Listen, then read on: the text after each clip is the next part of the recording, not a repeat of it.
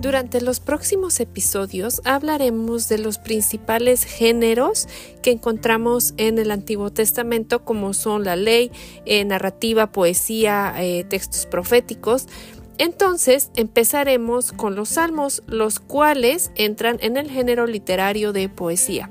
Eh, nuestra oración es que esto, el, hecho de saber a los diferentes géneros y cómo interpretarlos, les ayude al momento precisamente de interpretar Em, diferentes géneros del Antiguo Testamento. Eh, los salmos representan las mejores oraciones, himnos y llamados a la adoración. Eh, los salmos fueron recopilados durante un largo tiempo, largo periodo de tiempo y tienen una forma poética, como les había dicho. Y las palabras que encontramos en los salmos son palabras eh, de adoración, de acción de gracias, himnos de alabanza, eh, lamentos individuales o comunitarios.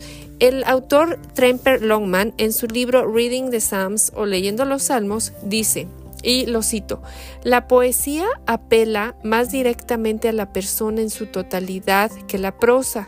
La poesía estimula nuestra imaginación, despierta nuestras emociones, alimenta nuestro intelecto y dirige nuestras voluntades. La, poesía es placentera, sin embargo, la poesía es difícil de interpretar. Cierre de comillas. Profundicemos en las herramientas para interpretar la poesía correctamente. Eh, la poesía comunica eh, experiencia, no solo información.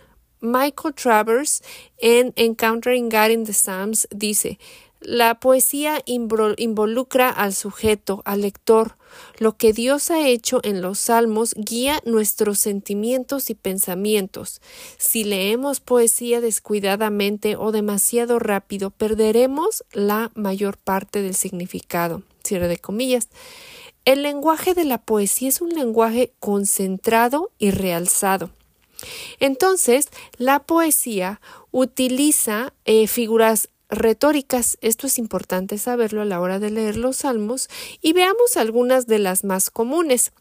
Una es el símil y es la comparación de dos cosas usando la palabra como.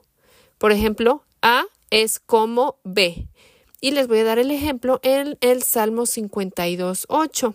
Y cito, dice, pero yo soy como olivo verde en la casa de Dios.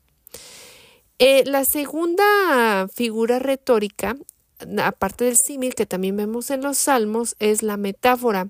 Y la metáfora es, digamos que muy parecido al símil, excepto que no usa la palabra como. Y en lugar de decir A es como B, se dice A es B. Y les doy el ejemplo en el Salmo 115, 9. Y dice, Oh Israel, confía en el Señor él es tu ayuda y tu escudo. Cierre de comillas. Entonces, él no dice es como tu escudo, él dice es tu escudo, entonces sabemos que está usando aquí una metáfora y esto nos ayuda a, a, entender que, eh, bueno, esto involucra nuestra imaginación y emociones y que nos da a entender cómo Dios protege a su pueblo. Él es un escudo para su gente.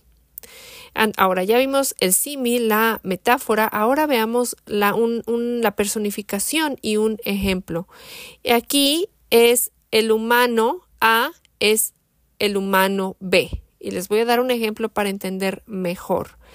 Eh, y en el Salmo 98, versículos 8 y 9 dice, que aplaudan los ríos y canten jubilosos todos los montes, Canten delante del Señor, que ya viene a juzgar la tierra y juzgará al mundo con justicia, a los pueblos con equidad.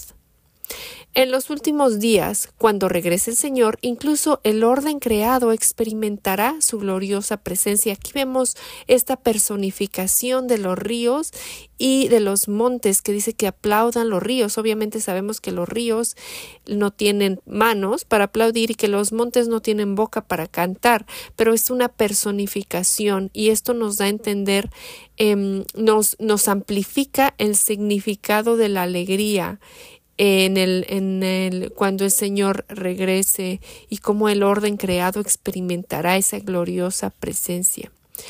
Otra figura retórica es la imagen verbal. En esta figura retórica, el poeta usa palabras que nos acercan a la verdad que quiere comunicar. Y les ah, pongo como ejemplo el Salmo 97, versículos 2 al 6. Y dice, Nubes y densa obscuridad lo rodean. La rectitud y la justicia son la base de su trono. El fuego va delante de él y consume a los adversarios que lo rodean. Sus relámpagos iluminan el mundo. Al verlos la tierra se estremece. Ante el Señor, dueño de toda la tierra, las montañas se derriten como cera, y los cielos proclaman su justicia, y todos los pueblos contemplan su gloria. Cierre de comillas. En este poema podemos ver nubes y relámpagos, vemos, vemos montañas derritiéndose y esta eh, nos apunta a la gloria, al poder, a la majestad de Dios en forma pictórica. Estas palabras mueven la teología de lo, cerebral, de estar en el cerebro a, lo a una experiencia, nos permite experimentarlo. Esto nos lleva de conocer el poder de Dios hasta experimentar su gloria y poder al colocarnos en este drama de fenómenos naturales explosivos.